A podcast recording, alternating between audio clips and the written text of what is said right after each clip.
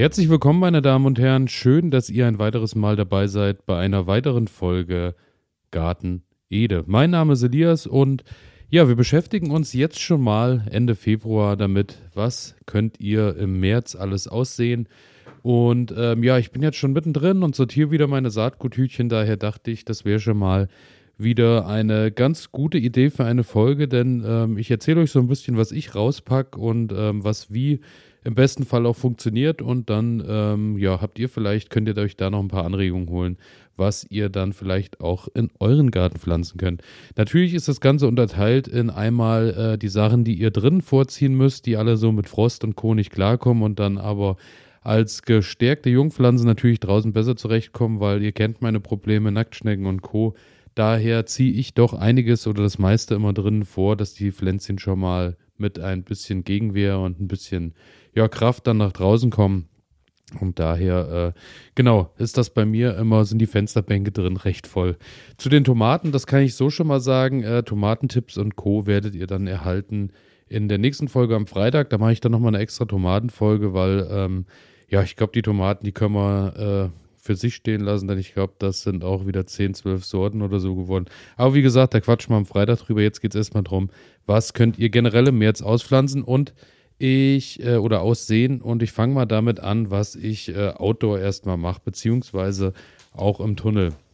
Zum einen, was jetzt so bei mir in die Hochbeete kommt, weil sich da gut äh, mittlerweile kultiviert hat, beziehungsweise auch ähm, was ich in Rahmen äh, Hochbeete mache, beziehungsweise in die kleinen Palettenrahmen, ist äh, Möhre. Möhre ist eine Sache, die funktioniert bei mir so im normalen Boden leider gar nicht, weil ja, der wird oft, ist sehr lehmig und dann dauert es nicht lang und dann habe ich meistens die ersten Schädlinge auch schon dran und dann werden die Möhren auch nicht so richtig schön lang, wenn es ein nasser Sommer ist und daher äh, packe ich die immer ins Hochbeet und ähm, ja, genau, da packe ich ja mein, mein Gitter auch unten drunter, so dass dann keine Mäuse dran kommen. Daher habe ich da so die besten Erfahrungen gemacht. Und was ich da in diesem Jahr aussehe bei den Möhren, ist zum einen die lange Läuser, wie der Name schon sagt, ein bisschen eine größere ähm, Möhre. Und dann habe ich noch die Chanteni Aqua Rouge 2. Ähm, ist eine mittelfrühe Sorte und das äh, ist eine Sorte, die werden eher etwas äh, dicker, sind ein bisschen kürzer, haben dadurch natürlich auch eine kürzere Kulturzeit. Also daher denke ich, ähm, die werden etwas äh, früher fertig sein. Und dann habe ich noch die Flake früh. Ähm, ist bei mir die Sache, Möhren, ähm, wer mir auf Instagram folgt, da könnt ihr Garten Eder einfach eingeben. Ähm, da habe ich mal ein Video auch schon dazu gemacht. Möhren hatte ich ganz lange Probleme, dass die nie richtig gekeimt sind, bis ich dann irgendwann angefangen habe und ähm, habe den Rat befolgt und habe die Möhrensamen in ein Einwegglas gepackt, habe da nassen Sand reingemacht, habe dort die Möhrensamen draufgepackt und habe das drei Tage stehen lassen. Hat einfach den Sinn, ähm, die Möhren keimen schon mal vor und ähm, brauchen dann draußen nicht mehr so lang, bis die groß werden können. Und daher kann ich jedem nur empfehlen, Möhrensamen am besten vorkeimen. Dann äh, zum nächsten, was ich auch ins Freiland sehe, ist ähm, Spinat. Natürlich wie immer meine Lieblingssorte Spinat Butterfly und zum anderen der Spinat ähm, Torin. Beim Torin ist es so, dass der sich natürlich für Frühjahr- und Herbstanbau eignet, aber im Sommer dann äh, ist es meistens vorbei. Ähm, dem wird es dann zu heiß. Beim Spinat Butterfly ist es ähnlich. Da habe ich auch schon mal ein paar durch den Sommer gekriegt. Aber meistens ist bei uns, hat sich auch so eingebürgert zu Hause, dass äh, Spinatzeit halt eben für den Frühling und äh, für den Herbst dann ist und dann wird es da reichlich gegessen und dann über den Sommer gibt es ja dann wiederum andere Sachen, die man aus dem Garten holen kann. Dann äh, des Weiteren, was ich noch draußen aussehe, natürlich Radieschen.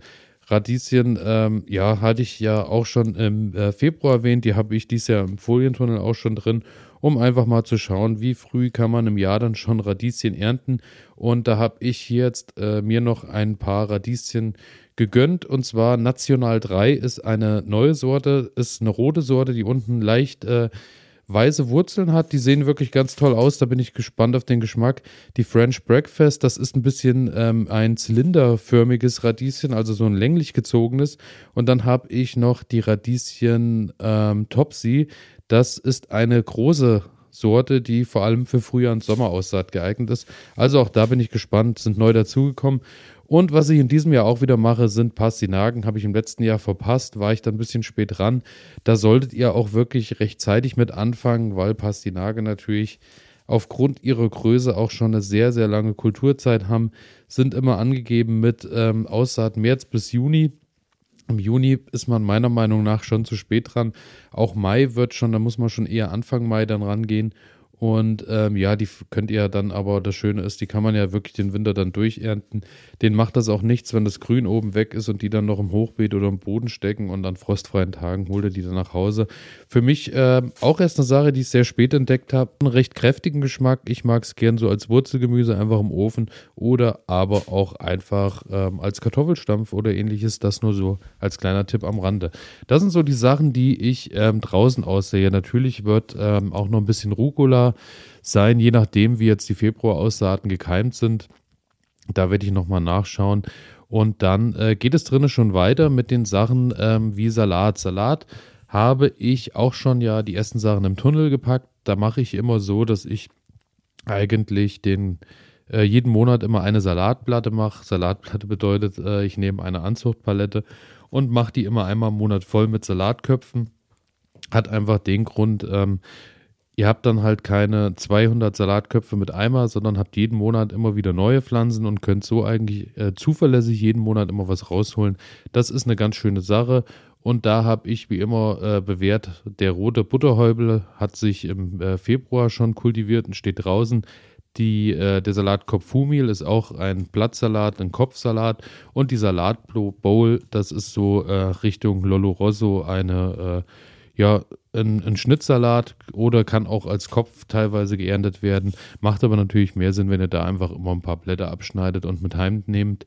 Und äh, ja, das sind so die drei Sachen, die bei mir eigentlich das ganze Jahr immer in Anzucht sind und jeden Monat wieder rauskommen. Und dann äh, sind wir da eigentlich ganz gut aufgestellt mit dem Salat.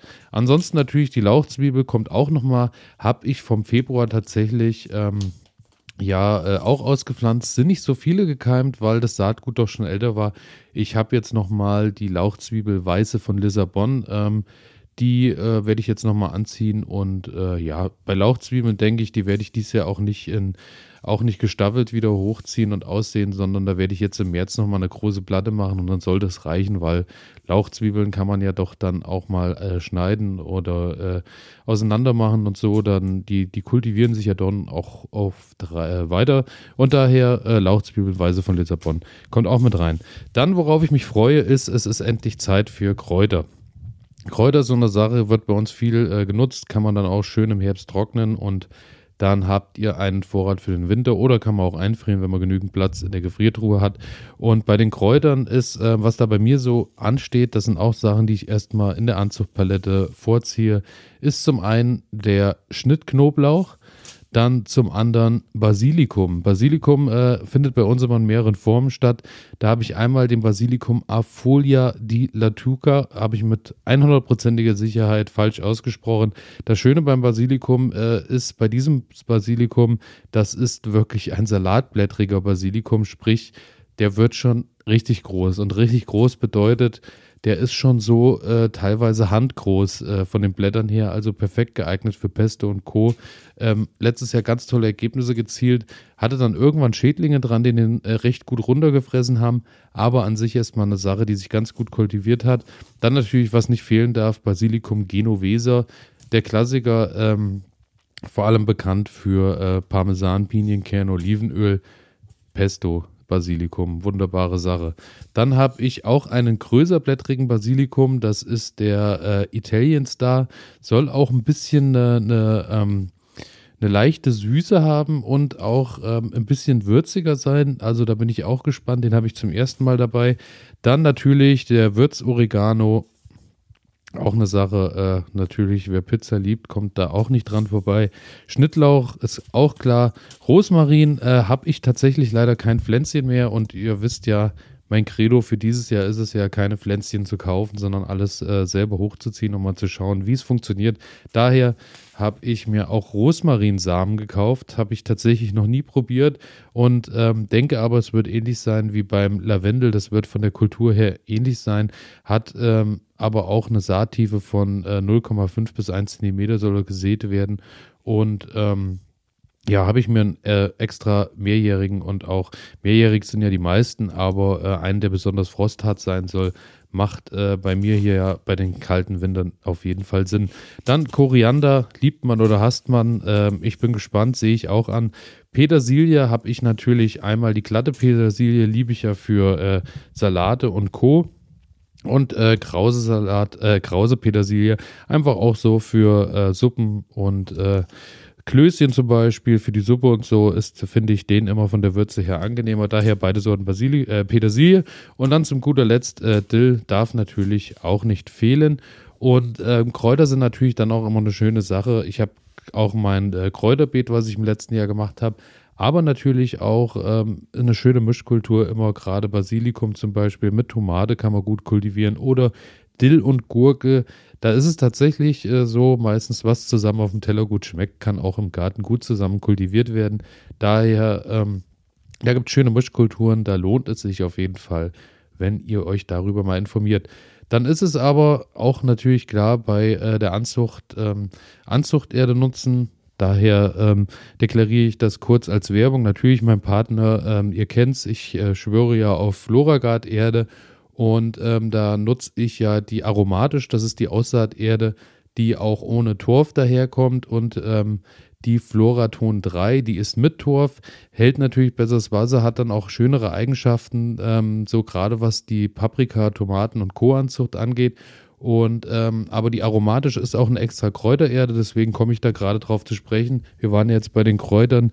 Die äh, lohnt sich dann auch, wenn ihr einfach Töpfe nehmt und ähm, macht dann schon in den Töpfen in die Größe, wie ihr die Kräuter haben wollt, da die aromatisch rein und packt dann die Samen dort mit rein. Da können die drinnen stehen bleiben. Das ist von der Erdstruktur her genau das Richtige. Also aromatisch für Kräuter und Co., aber auch für alle anderen Aussaaten natürlich. Und äh, ansonsten nutze ich meistens die Floraton 3. Das ist natürlich das Torfthema. Äh, das möchte ich jetzt nicht aufmachen, die Diskussion, aber das entscheidet jeder von euch da draußen für sich selber. Dann ähm, machen wir weiter mit ähm, Knollenfenchel, habe ich auch schon vorgezogen.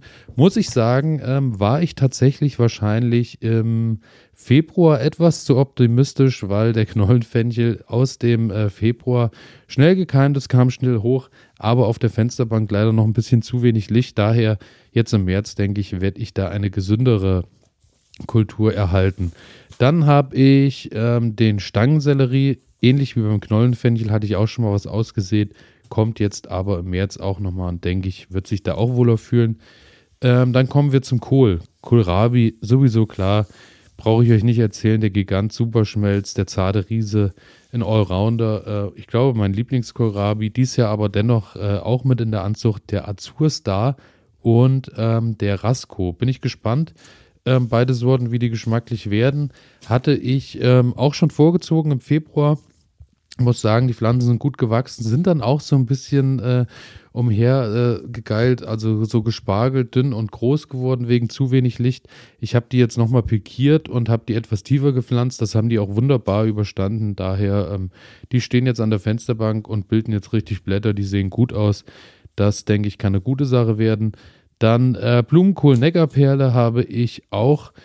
Ähm, Blumenkohl auch so eine Sache, die ich noch nie so richtig hingekriegt habe, muss ich sagen, wo ich so, natürlich konnte ich Blumenkohl auch mal mit nach Hause nehmen, aber der war noch nie so, dass ich dachte, Jung, äh, da, also der ist wie ein schöner, großer, dicker, gekaufter Blumenkohl vom Markt. Daher, ich gebe nicht auf, ähm, ich mache da weiter und äh, Blumenkohl-Neckarperle versuche ich, aber auch ähm, neu dabei in diesem Jahr der Sprossenblumenkohl ähm, der sieht ein bisschen von den Köpfen her so ein bisschen lichter aus als der äh, Neckarperle beziehungsweise der richtige Kopfblumenkohl.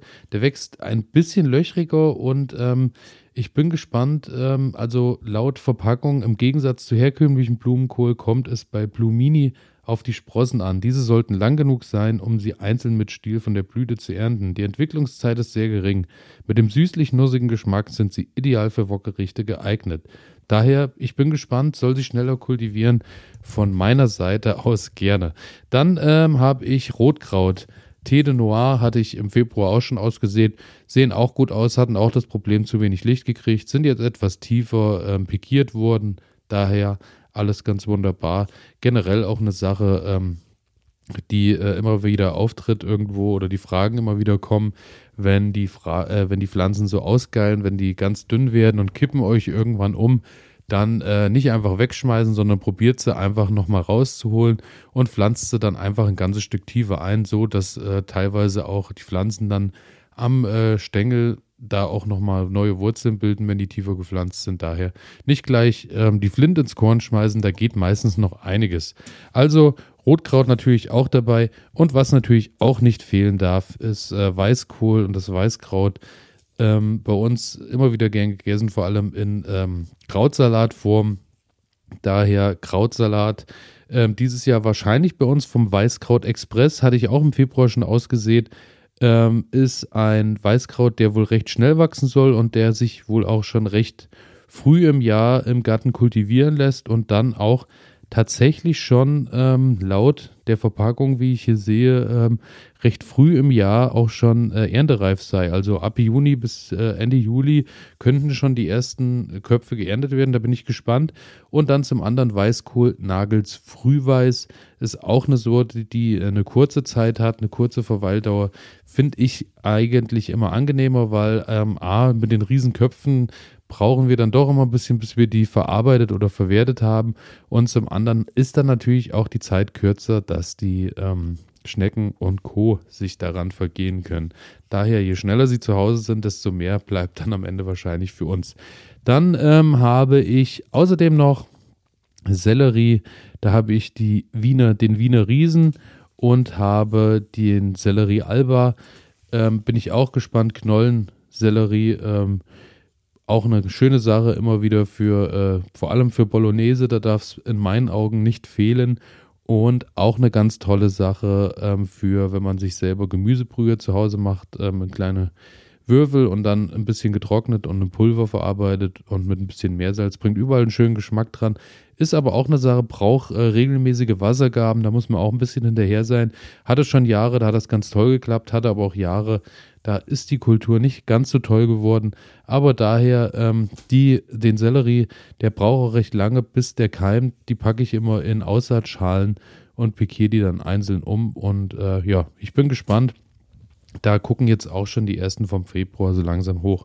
Und was neu dazugekommen ist oder dazu kommt im März, ist, äh, sind diverse Blumen, denn es geht tatsächlich los. Ähm, ich habe mir auch so ein bisschen als Ziel gesetzt, der Garten soll ja auch ein bisschen bunter sein und soll auch ein bisschen äh, Nährwert für Bienen, Insekten und Co. bieten. Daher nicht nur Nutzgemüse, vielleicht auch nochmal was fürs Auge. Und da habe ich zum einen die Dahlie, die hatte ich im letzten Jahr schon. Die sind auch äh, ganz gut gewachsen, das hat gut funktioniert und das ist die Sorte Mignon. Dann habe ich ähm, hab, äh, lange gesucht, weil plötzlich tatsächlich, wie auch immer es dahin gekommen ist, durch irgendwelche Vögel oder was auch immer, mitten in der Wiese eine große Malve stehen gehabt im letzten Jahr, die dort gewachsen ist. Und die sah so schön aus und ist so groß geworden. Ich glaube, 1,50 Meter war die bestimmt hoch und hat immer wieder neue Blüten ausgebildet, dass ich dachte, da werde ich mir auf jeden Fall nochmal Samen kaufen und daher die großblütrige Malve habe ich mir äh, hier als Sa in Samenform gekauft und werde die jetzt kultivieren. Und wenn die halt schön groß wird, dann ist es ja vielleicht nicht verkehrt, wenn die auch schon mit einer gewissen Größe nach draußen kommt. Dann außerdem das Löwenmäulchen, auch eine schöne Sache. Sieht nicht nur schön aus, ist auch wohl besonders beliebt bei Bienen. Bin ich gespannt. Löwenmäulchen ziehe ich jetzt auch vor. Und dann zu guter Letzt noch die kleinblütige Tagetes ist eine Tagetes, äh, die wirklich kleinere Blüten dafür aber deutlich mehr hat, mehr Blüten hat als die andere Tagetes. Die normale Tagetes fange ich dann meistens so Anfang April erst an mit der Vorkultur. Bei der hier probiere ich es mal äh, ab März jetzt, um zu schauen, was da passiert.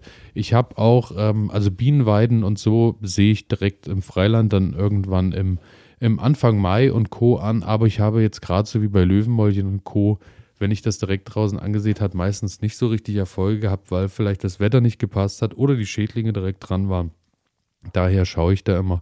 Da nutze ich dann auch keine von den wertvollen Anzuchtpaletten, die dann irgendwann im Verlauf der Anzucht immer äh, weniger werden und rar gesät sind, auch wenn ich, glaube ich, mittlerweile 15 bis 20 Stück habe. Aber wenn das Gemüse dann vorgezogen wird, wird es dann meistens so, dass da nichts zu holen ist. Da nehme ich dann meistens die äh, Ballenpresse, die Erdballenpresse und mache kleine Würfelchen, wo ich die dann reinpacke, die Samen.